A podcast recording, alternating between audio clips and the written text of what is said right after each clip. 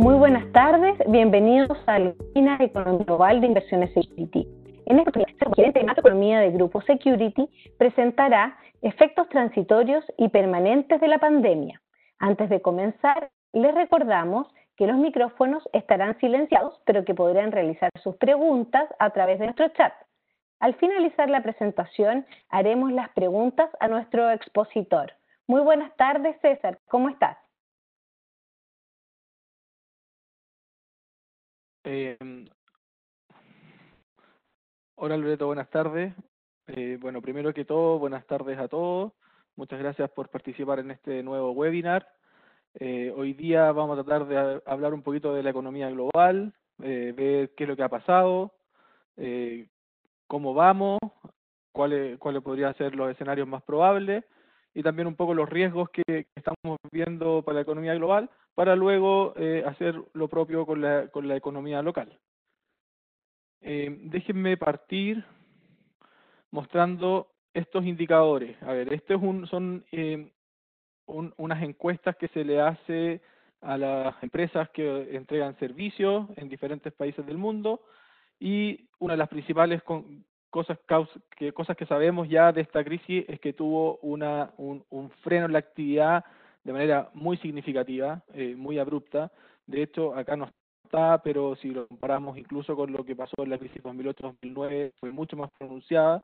donde el hecho de las, cuando las economías tuvieron que eh, cerrarse, eh, hacer cuarentena, eh, hubo una merma, un freno en el proceso productivo y por lo tanto las actividades cayeron mucho, pero estos son encuestas de eh, prácticamente en, eh, encuestas de confianza o encuestas más que de confianza de cómo está la, eh, la empresa respecto al mes previo. Normalmente eh, en la línea de los 50 puntos eh, es el umbral, cuando está sobre los 50 puntos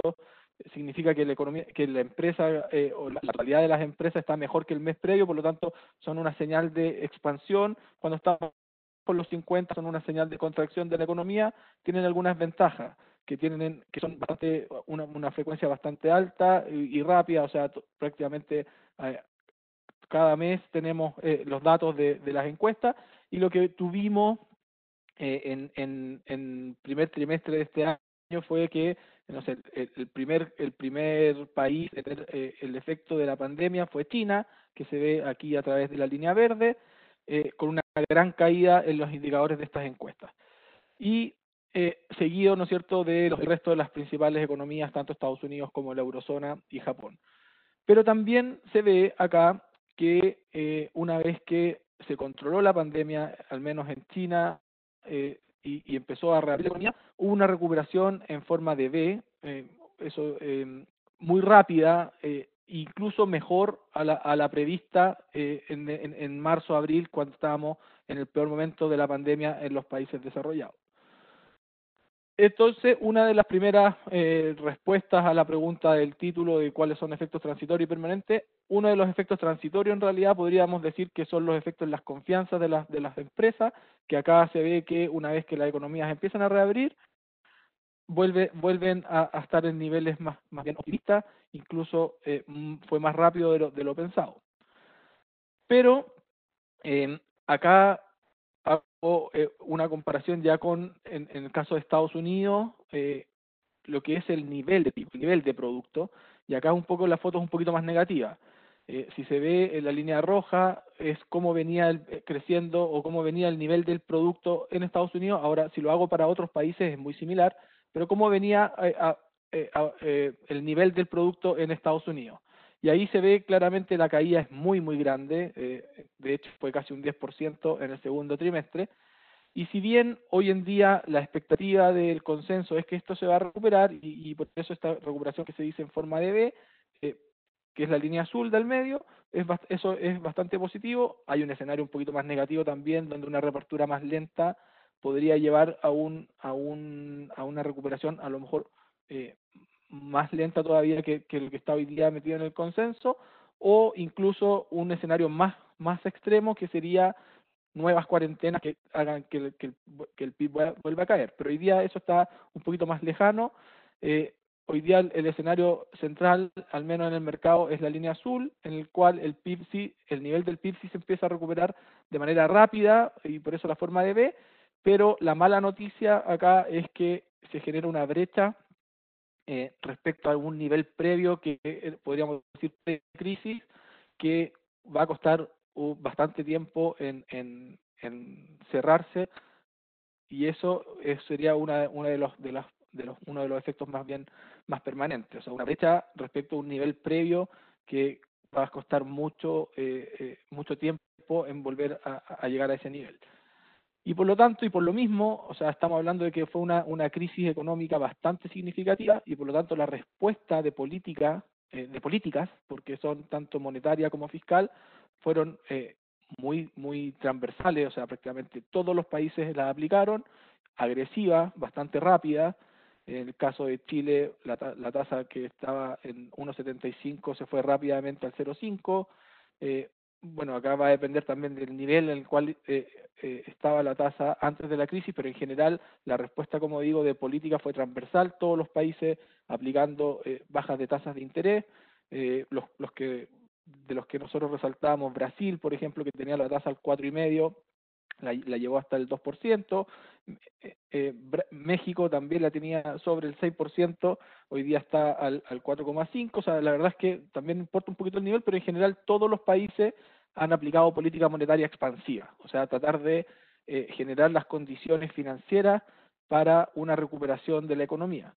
Pero la verdad es que eh, la crisis fue tan grande que eh, no se limitó a solo bajar las tasas de interés, sino que la mayoría también ha aplicado lo que se llaman las medidas no convencionales, o sea, una vez que las tasas de interés ya están en los niveles mínimos cercanos al cero o muy bajas, lo que están haciendo los bancos centrales es empezar a comprar activos directamente, eh, de todo tipo de activos, dependiendo del Banco Central, pero para generar más liquidez en el sistema financiero. O sea, esto, y, y acá se ve eh, la línea roja, por ejemplo, la, que es Estados Unidos, en la crisis 2008-2009, la magnitud del, del aumento en la compra de activos en ese en ese en la crisis financiera fue más o menos similar eh, a la que tenemos ahora, pero la otra se demoró cuatro años y ahora lo hicieron en, en, tan solo un par de meses. O sea, la verdad es que 10 puntos de producto para la Fed es, fue, es, es un nivel de agresividad, por decirlo, de política monetaria muy, muy, muy grande. En el caso de Japón incluso es mayor y la eurozona lo mismo. O sea, al final, eh, teniendo eh, primero la, la, política monetaria convencional, que es bajar las tasas de interés, segundo, eh, esta política monetaria no convencional para generar las condiciones financieras eh, suficientes para que la economía, eh, una vez que se empiecen a reabrir, estén,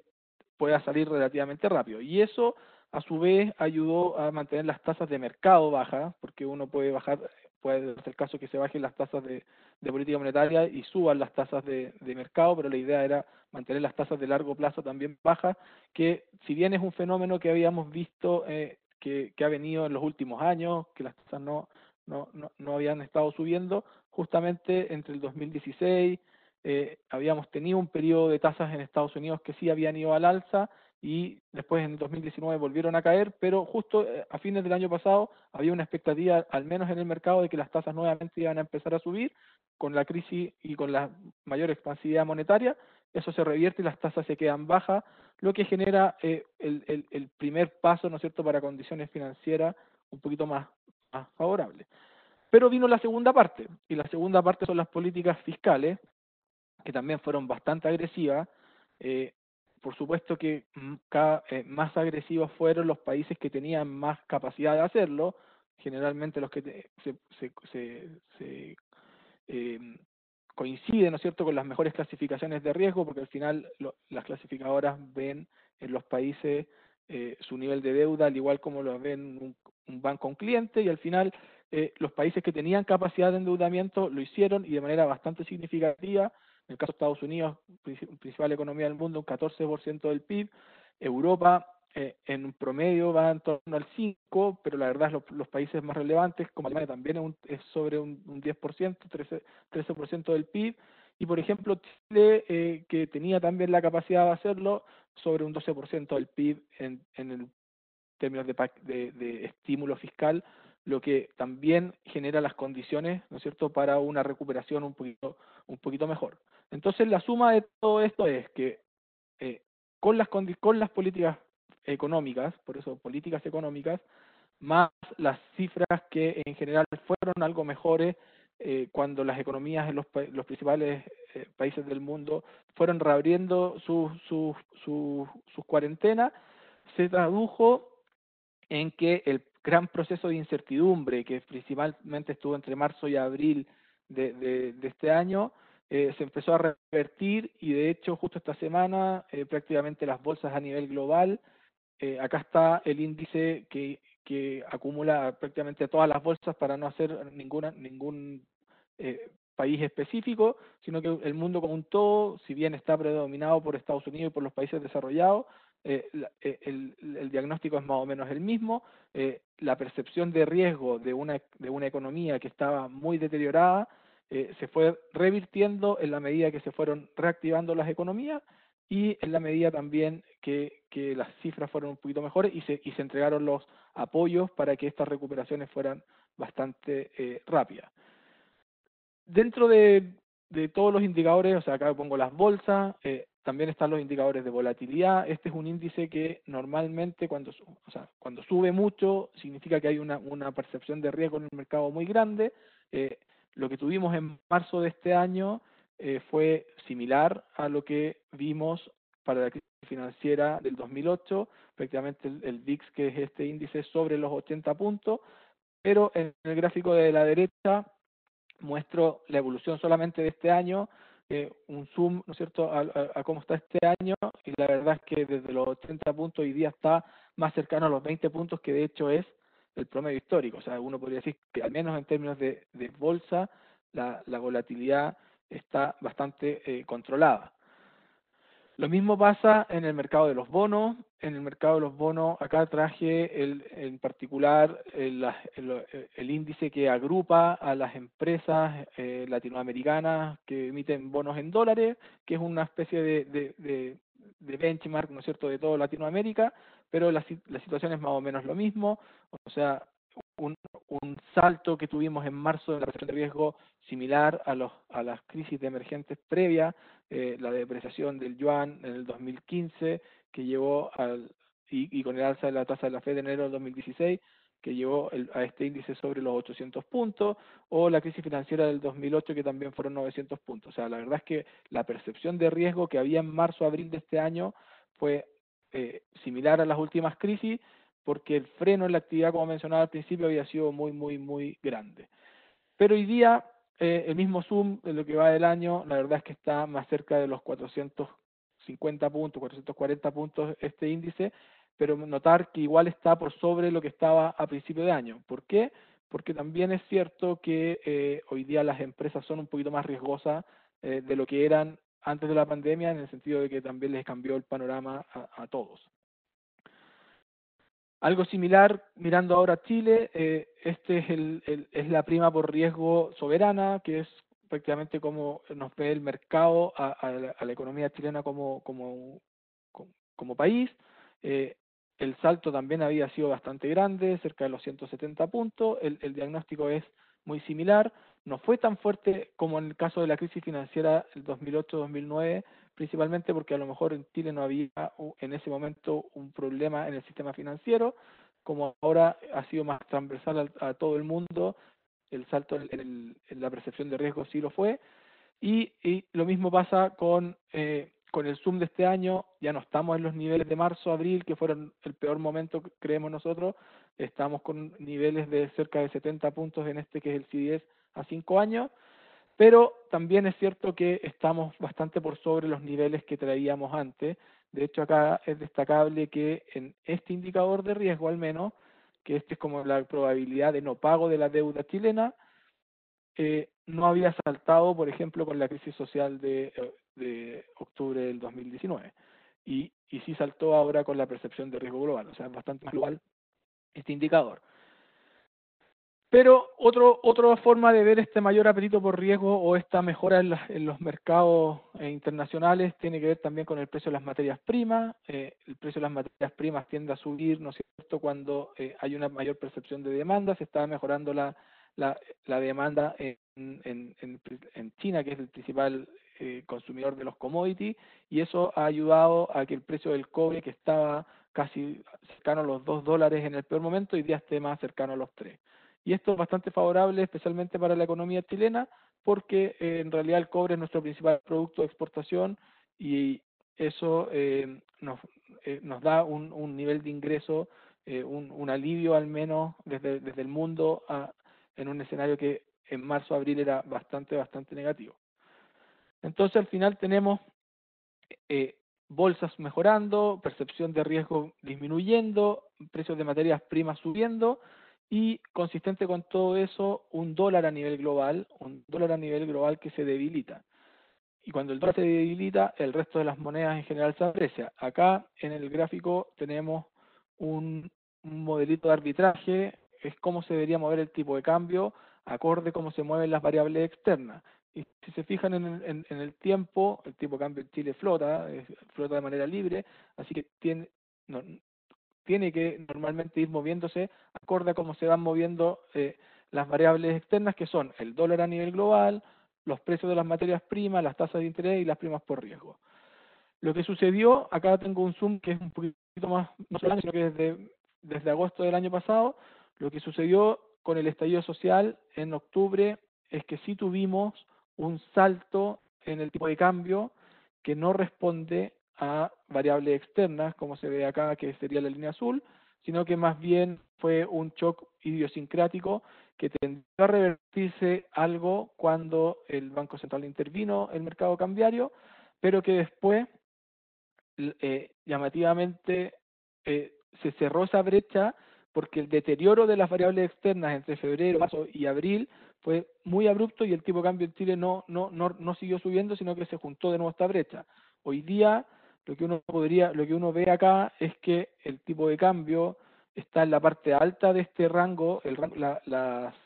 el área gris es el rango de este modelito que como hay más volatilidad en los mercados, es una barra un poquito más ancha de lo que era normalmente, pero está hoy día dentro de los rangos eh, eh, que explicaría el, el, el resto de las variables externas. Ahora, igual en las últimas semanas había tenido un salto de casi unos 20, 30 pesos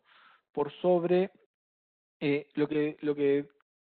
eh, por sobre cómo se había movido el resto del, del, mercado internacional, lo que puede ser atribuible, ¿no es cierto?, a algo de mayor prima por riesgo local que partió dos, tres semanas atrás con un poquito más de tensión en, en, en el mercado local con la aprobación del proyecto de fondos de retiro de fondos de AFP y también con la violencia en la, Araucanía. Entonces, en el momento en que las variables externas estuvieron más bien estables, el tipo de cambio acá se depreció.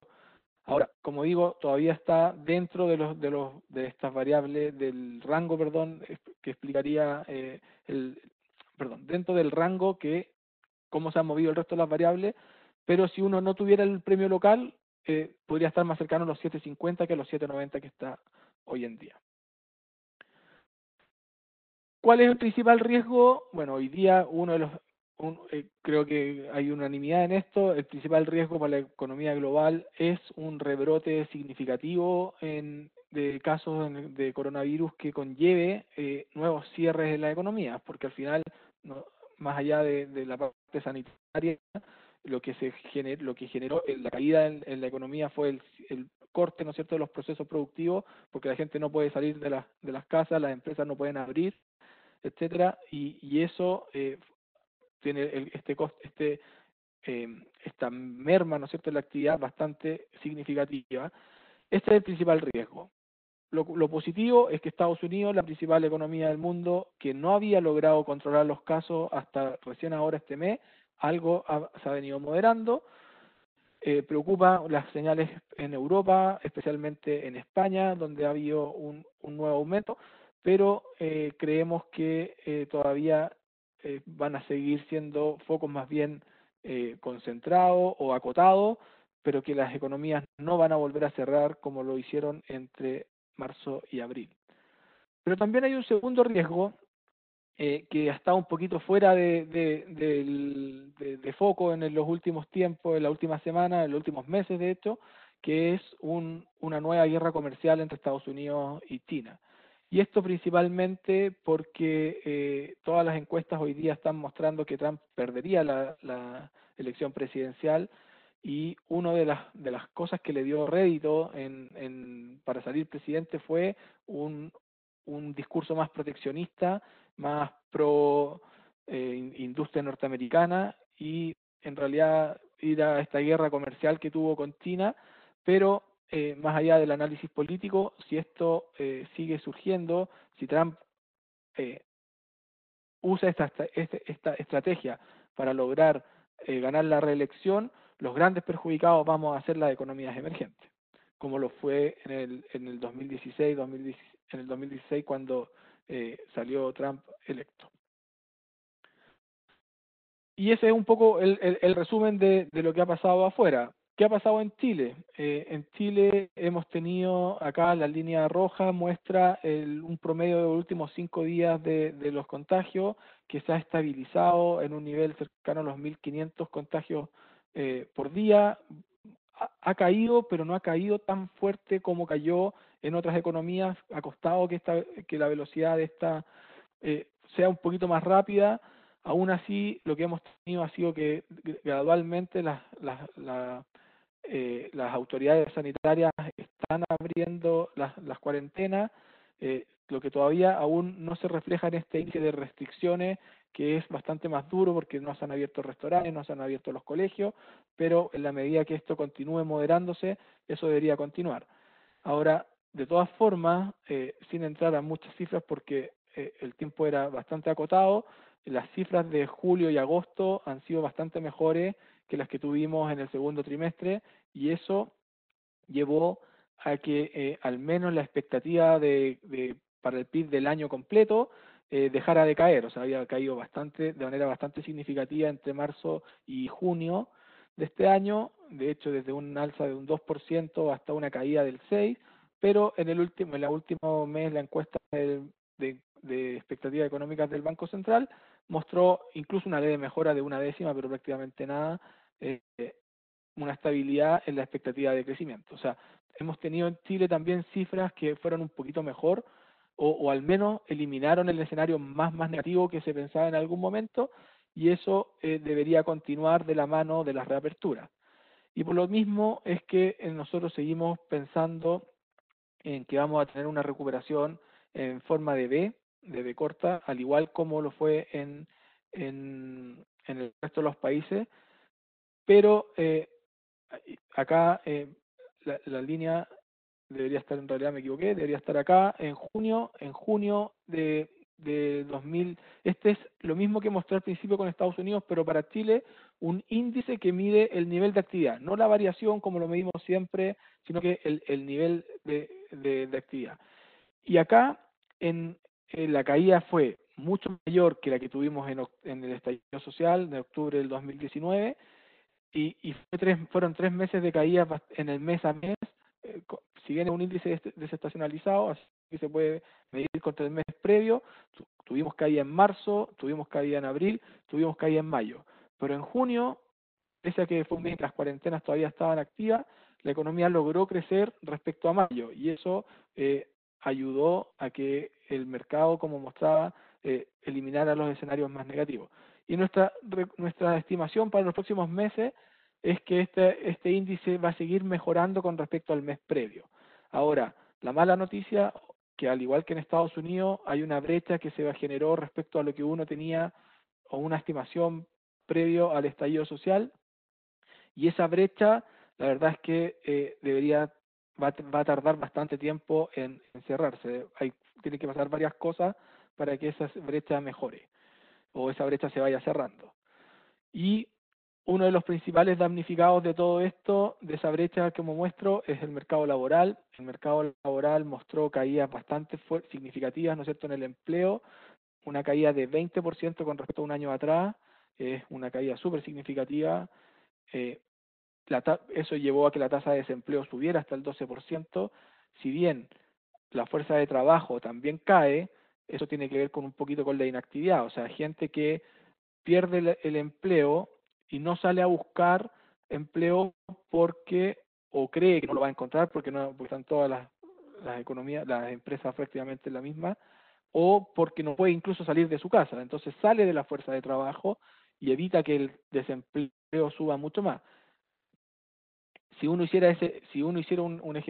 ejercicio muy simple de decir que la fuerza de trabajo no se moderó, esta tasa sería 25%. Ahora, sabemos que siempre eh, algo de la fuerza de trabajo cae cuando, cuando la actividad cae. Pero uno de los principales damnificados, entonces, como digo, es el mercado laboral y, eh, y esto se va a demorar también un bastante tiempo en revertirse. De hecho, eso, ese 20% equivale a 1.800.000 empleos perdidos en el último año. Eh, y acá eh, hay aquí vaso medio vacío, si no quiere mirar el vaso medio vacío, claro, eh, de los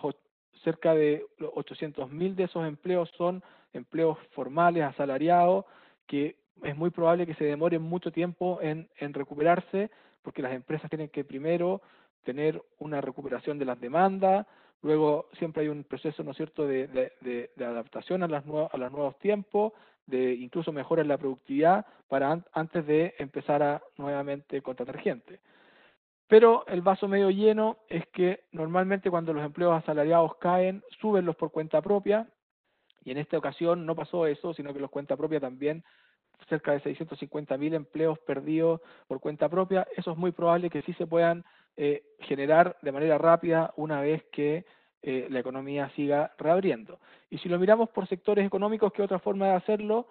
Eh, también la, la, gran, la gran mayoría de los del millón ochocientos mil empleos perdidos son comercio, construcción, restaurantes y hoteles, y después agricultura. Y prácticamente a lo mejor no todo, pero gran parte de los empleos en el comercio deberían volver en la medida que los malls vuelvan a abrir, las tiendas vuelvan a abrir. Lo mismo pasa con la construcción, eh, que ya, ya hemos visto algunas señales de, eh, de reinicio de obras, y lo mismo pasa con restaurantes y hoteles. A lo mejor no va a ser la totalidad, pero gran parte de eso sí, y eso es el vaso medio lleno de que podría ser al menos un tercio, un poquito más, de estos empleos eh, recuperarse de manera bastante rápida. Pero acá tenemos otro efecto más bien eh, más, más permanente que transitorio, que es un, un mercado laboral que se va a quedar más deteriorado. De hecho, estas cifras no incluyen los 650.000 empleos eh, que están hoy día eh, asociados a la ley de protección del empleo, o si no, ahí ya el número de desempleo sería incluso eh, 8 o 9 puntos mayor. Y la consecuencia de un mercado laboral que, que queda un poquito más dañado, una de las principales consecuencias, al, menos en el nivel, a nivel macro, eh, además de que las perspectivas para el consumo pueden estar relativamente contenidas, es que las presiones inflacionarias subyacentes que llamamos, las subyacentes son principalmente sacando los precios volátiles y las que se derivan de la demanda interna y del mercado laboral, es que la inflación se va a mantener bastante contenida. Eh, muy probablemente entre el 2 y el 2,5% en los próximos meses. No estamos viendo un escenario de, deflacionario como el 2008-2009, porque ahí la verdad es que eh, el, el, la, el, el, inicio de la crisis fue distinto. Si era una crisis más, más tradicional, una crisis de demanda, hoy día lo que tenemos es un freno autoimpuesto pero una vez que se liberen las restricciones, se vayan flexibilizando, debería ir agarrando tracción de, manera bastante rápida la economía, pero aún así las presiones inflacionarias, al menos detrás del mercado laboral, se quedan contenidas y eso también eh, debería llevar a que la inflación subyacente, como, como la tenemos acá, dos, acá hay dos medidas, hay más, pero estén entre el 2% o incluso puede estar por debajo del 2%, pero no al cero negativas como lo fue en 2008-2009. Y eso es un poco también lo que está implícito en el mercado. O sea, el mercado en algún momento de marzo, abril, tenía un escenario bastante deflacionario con la expectativa de inflación a un año eh, en torno al 1%, principalmente porque en, ese, en este mismo periodo el petróleo cayó casi 70% en, en, el, entre marzo y, eh, y abril pero la verdad es que de ahí a, la fecha se han venido recuperando porque, como digo, la economía se está empezando a reactivar y eso apoya un escenario un poquito más de inflación en el corto plazo al menos, o por lo menos no tan deflacionario. Pero sí las perspectivas de más largo plazo, o sea, siguen siendo estando súper contenidas y en el mercado hoy día están bajo el 3%, eh, cuando normalmente a 10 años siempre están algo por sobre la meta del 3% del Banco Central, incluso con algún premio que debería ser más cercano al 3.10, 3.20. Así que en general el mercado ve algo de recuperación de inflación en el corto plazo, pero con inflación bastante contenida hacia adelante. Y eso la verdad es que permite al Banco Central a mantener un nivel de expansividad bastante eh, grande y amplio por bastante tiempo. O sea, ya lo ha señalado el, el, en, en, en, los últimos IPOM o informes de política monetaria o reuniones que han, que han sostenido que eh, prácticamente durante todo el horizonte de proyección, que son dos años, la tasa de interés no se va a mover. Así que recién a, a mediados del 2022 o incluso un poco después, eh, recién empezaríamos a ver alzas graduales en la tasa de interés. De hecho, antes de que esto pase, eh, tiene que eliminar las políticas no convencional que está llevando a cabo. Así que por el lado eh, de, las tasas, vamos a estar un buen tiempo con la tasa en mínimo técnico que hoy día está en 0,5%. Pero no es lo mismo que pasa con las tasas de más largo plazo. Las tasas de más largo plazo estuvieron bastante contenidas en este último tiempo, eh, una, un, una parte de ello eh, por el actuar de la política monetaria, otro también por la respuesta del propio Banco Central al, al proyecto de retiro de, fondos previsionales que podría haber tenido algún sesgo al alza en las tasas y el central salió a decir que iba a tratar de evitar que ese, ese, efecto, por lo tanto la, las tasas han quedado más bien contenidas, pero la verdad es que tampoco siguieron cayendo y pareciera ser que en torno al 2, 2,5% eh, no, las tasas no van a caer más y sí podrían tener algún sesgo al alza hacia el mediano plazo, principalmente porque otro de los efectos más bien eh, más permanentes que va a tener esta pandemia, al menos en la economía local, tiene que ver con el nivel de deuda. O sea, si en algún momento la meta era estabilizar el, esta alza que hemos, hemos, hemos visto desde el 2006 en la deuda fiscal como porcentaje del producto de manera sostenida y que antes incluso del, del estallido social nos estaba eh, poniendo en, la, en, el ojo de las clasificadoras de que no habíamos podido lograr estabilizar la deuda. Bueno, hoy día eso cambió y no solo no lo vamos a estabilizar ni reducir, sino que esto sigue subiendo y se va acercando rápidamente al 50% del producto, dado todos los gastos comprometidos que incluso pueden llegar a, o pueden seguir aumentando en, en, los próximos en los próximos meses. O sea, acá hay una noticia eh, a lo mejor un poquito más negativa en el sentido de que eh, el nivel de deuda es la capacidad que tiene el gobierno para responder ante nuevas demandas y acá eh, la verdad es que se ha ido agotando. O sea, lo que yo mostraba en el mapa al principio, estamos de los países que más ha aumentado eh, el estímulo fiscal, salvo Japón, a lo mejor que era el que más el que más lo ha hecho, pero la historia de Japón es un poquito distinta. Entonces acá hay unas hay un, unas balas que se van agotando. Eh, se puede seguir aumentando en la deuda, sí, pero cada vez es más costoso. Entonces al final, desde el punto de vista macro, eh, este es uno de los este otro de los efectos que es más bien permanente. Y para cerrar, eh, algo que también me han preguntado bastante es por qué eh, había una expectativa de que eh, el IPSA eh, se iba a, caer bastante fuerte, de, dado el proyecto de retiro de, de fondos. La verdad es que en las bolsas siempre hay que mirarlas en términos relativos. Eh, el IPSA, como se ve en este gráfico, la línea azul ha estado bastante plano, pero normalmente cuando el cobre tiene un salto de este nivel, eh, el IPSA, si bien no tenemos empresas de cobre directamente en, en, el, en la bolsa, sí eh, debería reflejar los mayores ingresos a nivel país, y eso no se está dando. Y otra forma de verlo es que con, con respecto a eh, eh, otros países, otras economías emergentes, mientras el resto de las economías emergentes sube, el IPSA está plano. Entonces, en términos relativos, la verdad es que el IPSA no, no ha mejorado eh, o, o, sí, o se, sí, se ha, sí se ha deteriorado. Así que aquí están en realidad las, principales conclusiones. Eh, en la medida que los países sigan con la reapertura, la, actividad seguirá recuperándose, pero hay una brecha bastante grande entre la economía global, eh, como en la chilena, que va a tener, que se va a demorar bastante tiempo, años incluso en cerrarse, eh, con efectos bastante grandes en el mercado laboral, lo que a su vez en todo caso permite que las presiones inflacionarias estén súper contenidas. Eh, la inflación siempre ha sido, ha sido un riesgo para los, para los bancos centrales, para los gobiernos, eh, pero hoy día eso está eh, bastante lejos de ser hoy día un, riesgo, pero el principal costo hoy día no viene por la inflación, sino que viene dado por la deuda que va a quedar en niveles considerablemente más elevados. Acá dejo el, el, cuadro con las proyecciones, estuve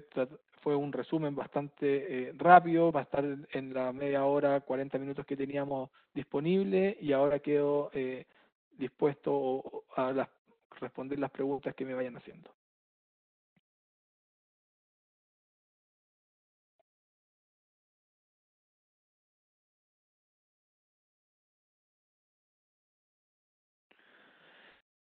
Ya, o sea, eh, Creo que en términos relativos, de nuevo, eh, Chile está mejor parado que Perú y que Argentina. En el caso de Argentina, no tiene la capacidad incluso de hacer, eh, de, aumentar la deuda porque eh, en, definitiva nadie le presta y como no le prestan plata, no puede, no tiene, no tiene recursos, ¿no es cierto?, para para implementar esta política fiscal que sí tienen los, que sí han hecho los países que tenían la capacidad. En el caso de Perú, eh, creo que eh, em, tienen ventaja y desventaja. La ventaja es que tienen, eh, están más dependientes de industrias que han sido menos afectadas, como la minería. Nosotros también tenemos una alta dependencia de la minería, pero Perú también la tiene. Y, con eso, eh, como digo, eso, esas industrias de hecho han sido de las menos afectadas y por lo tanto tienen una capacidad de recuperación ahí. El problema es que la, en términos de la pandemia me ha costado bastante más eh, controlarla y, han tenido números bastante más malos. Así que la verdad es que en, en términos relativos Chile sale bastante mejor eh, que, de hecho, en el, en, en el continente.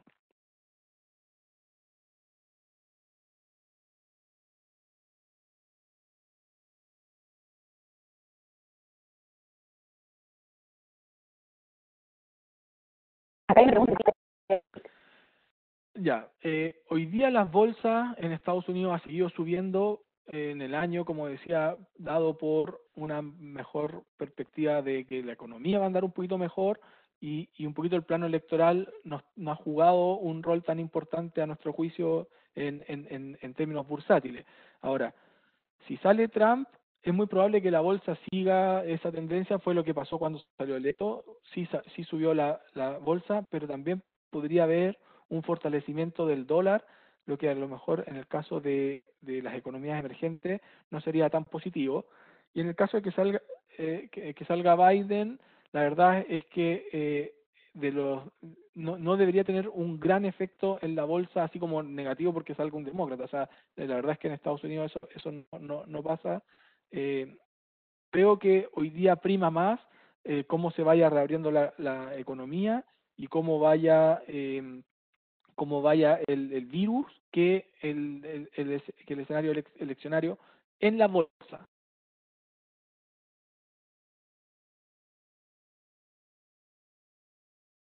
Con respecto al dólar, una caída del dólar para el 2020 a 7.80 y 2021 7.50 pese al deterioro político interno? Eh, porque principalmente lo que estamos esperando es un dólar a nivel global que se siga debilitando. Y ahí, eh, si bien lo, lo, lo, mencioné o lo tenía eh, implícito en el gráfico de tipo de cambio, que voy a decirlo hoy de nuevo, que normalmente eh, tenemos un, tipo de cambio que flota y por lo tanto se mueve mucho más de lo, con lo que pasa con las variables externas que con lo que pasa acá. Es, es, cierto, cuando tuvimos la crisis social, por ejemplo, tuvimos un salto que no fue explicado por el movimiento de las variables externas. No obstante, si el dólar se debilita a nivel global, el tipo de cambio debería caer, caer en Chile. Pero una forma de decirlo es que nosotros creemos que el, tipo, el dólar sí se va a debilitar a nivel global,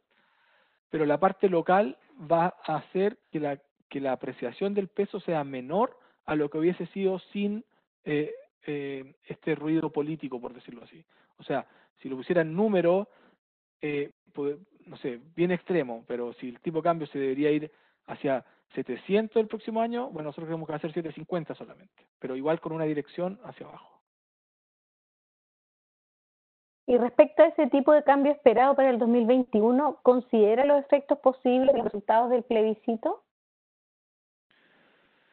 Mm, sí, eh, no, perdón, no, en realidad no, no está distinguiendo entre el resultado de apruebo o rechazo, sino que está más bien anclado en el crecimiento, que eh, después de una gran caída este año va a tener una recuperación relativamente fuerte hasta el 2021, con un precio del cobre que va a estar en promedio más alto de lo que está eh, hoy día, si bien lo tenemos algo por debajo del 3, puede ser hoy día incluso más, más, más cercano al 3, o, algo por sobre eso, y eso es consistente con un tipo de cambio incluso más, más abajo. Así que no, no, tiene, no tiene un efecto político o del resultado del plebiscito per se. Con respecto a las tasas, preguntan si las bajas de tasas han sido traspasadas por los bancos a las empresas. Eh, sí, sí lo han sido. De hecho, no lo tengo acá en términos de de la tasa efectiva de, mercado, pero esto este es un es la tasa base al final y la tasa base de mercado, porque al final eh, eh, los bancos cobran un spread sobre esta tasa, eh, esta tasa sí cayó, está cerca del 3 y 3,5 incluso, y hoy día está el 2, 2,5, o sea, son 100 puntos que hace que el consumidor final o la empresa final tenga un costo de financiamiento más bajo. De hecho, eso es una de las razones por la cual el Banco Central baja las tasas de interés, para que, el costo de financiamiento de las empresas y de los consumidores sea más bajo. ¿Por qué se proyecta un crecimiento de 6% para 2021 en Chile, siendo que se proyecta una caída de 5% para el resto del mundo?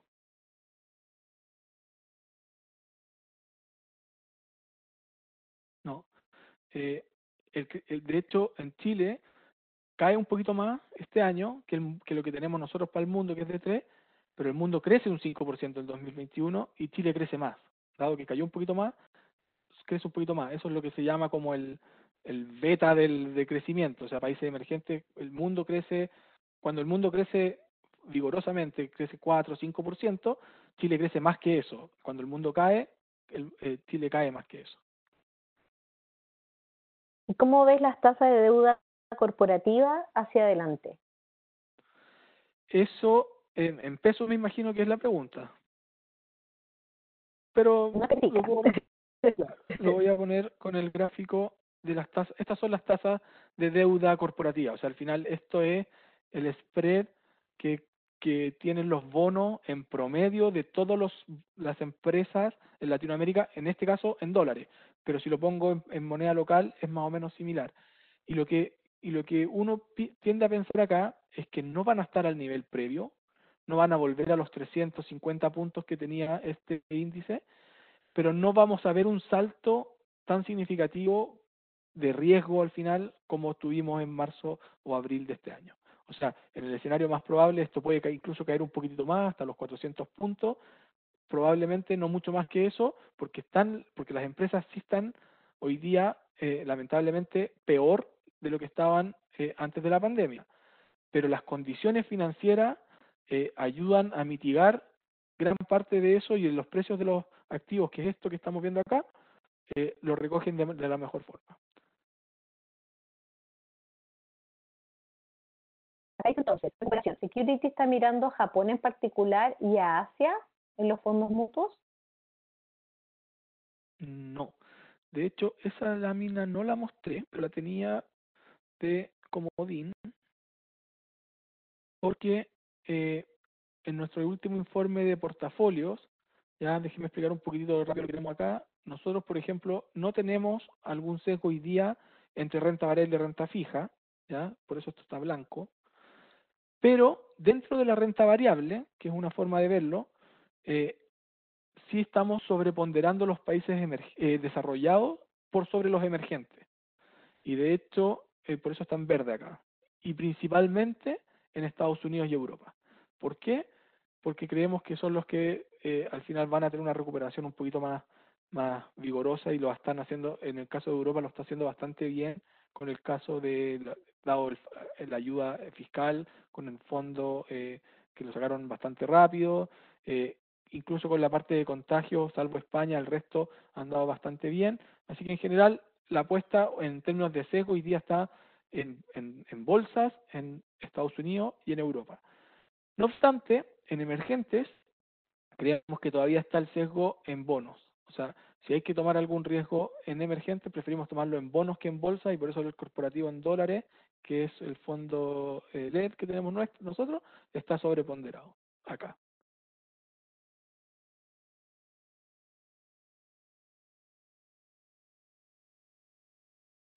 ¿Puede Chile seguir apoyando la economía?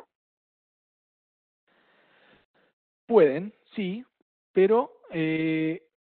pero esas balas se van agotando. O sea, los gobiernos tienen la capacidad de endeudarse cada vez más, sí, pero como yo decía, en el caso de Argentina, por ejemplo, no tiene la capacidad de, de, endeudarse más y eh, Chile en particular sí podría hacerlo, pero eh, el nivel de deuda que le vamos a dejar a las generaciones futuras pasa a ser mucho más significativo y al final el costo lo van a terminar dando ellos. Y eso es como el, el verdadero eh, eh, costo económico que estamos dejando hoy día a una economía con, con un, un, una foto fiscal bastante más débil de lo que teníamos incluso hace solo 10 años atrás. ¿Considera dentro de su escenario base un nuevo estallido social? No. La verdad es que creemos que puede haber manifestaciones o, o, no sé, pero no un estallido social en el sentido eh, como, como el que tuvimos en octubre, noviembre, que generó el salto de 100 pesos en el tipo de cambio y también generó,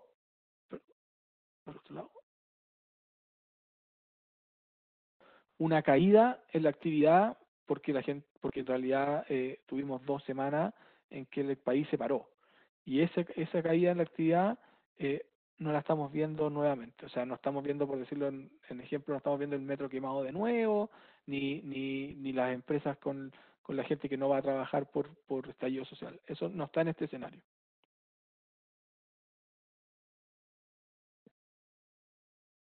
¿Hasta cuándo puede caer? Eh, podríamos tener un escenario en el que eh, las cuarentenas se demoren bastante más y nosotros estamos pensando que cada mes de este año va a ser mejor que el, que el anterior. O sea, ya agosto debería ser mejor que julio, que eh, septiembre mejor que agosto, etcétera. Pero podríamos tener un, caso que no está aquí, en el cual eh, se extiendan las cuarentenas o se agraven incluso, y ahí vamos a tener un segundo año con caída. O sea, la verdad, eh, el nivel de incertidumbre respecto a estas proyecciones la verdad es que sigue siendo bastante, bastante elevado. Eso también es un, es un buen punto. Eh, hace dos meses atrás, solo dos meses atrás, el mercado tenía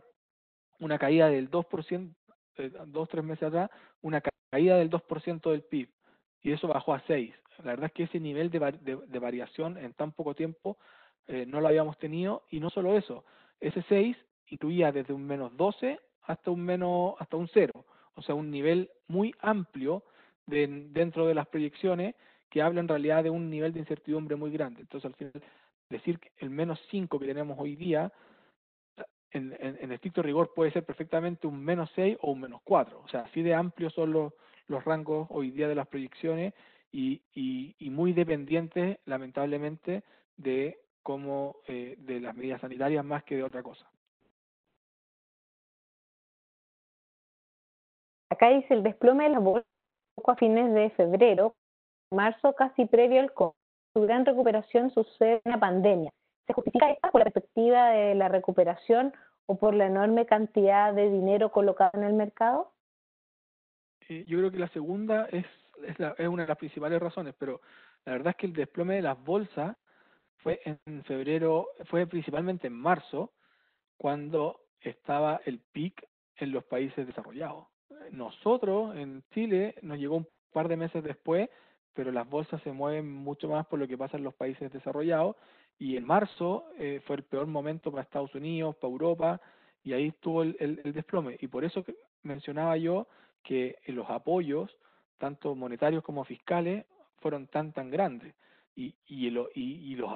si no hubiésemos tenido esos apoyos, por supuesto que no hubiésemos tenido este, este nivel de recuperación en las bolsas. Ahora, con un costo, con, un nivel de liquidez tan, tan grande, al final lo que, lo que busca es que eh, incentive eh, la toma de riesgo y eso es lo que pasa y por eso las bolsas suben. Yo creo que son las dos cosas. César, acá nos piden si puedes mostrar la lámina donde aparece el, endeudamiento a nivel global por país y si lo puedes volver a... No, es, no es el endeudamiento, es solamente el tamaño del estímulo de esta de esta eh, de este de esta pandemia o sea no es que Estados Unidos esté un 14% endeudado, no, es que aplicó un paquete de estímulo fiscal equivalente al 14% del PIB. Lo mismo pasa con Chile. Chile aplicó un 12% del PIB. Brasil también cerca de un 12, Alemania un 15, un 14, así, así se lee. Ok. Acá dice Trump debe cerrar nuevamente la economía por lo que se está observando de COVID. ¿Cómo le pegaría esto a la opción presidencial y a la imagen de Trump? Yo creo que principalmente porque Trump sabe que la forma que tiene de, eh, de la única forma que tiene de ganar la, la, reelección es que la economía esté mejor de lo que se pensaba y en el caso de Estados Unidos, Trump ni, ni cuando ni en julio que iban subiendo la, los casos de, de coronavirus en Estados Unidos, mientras el resto del mundo los moderaba, en Estados Unidos subían, salvo Nueva York,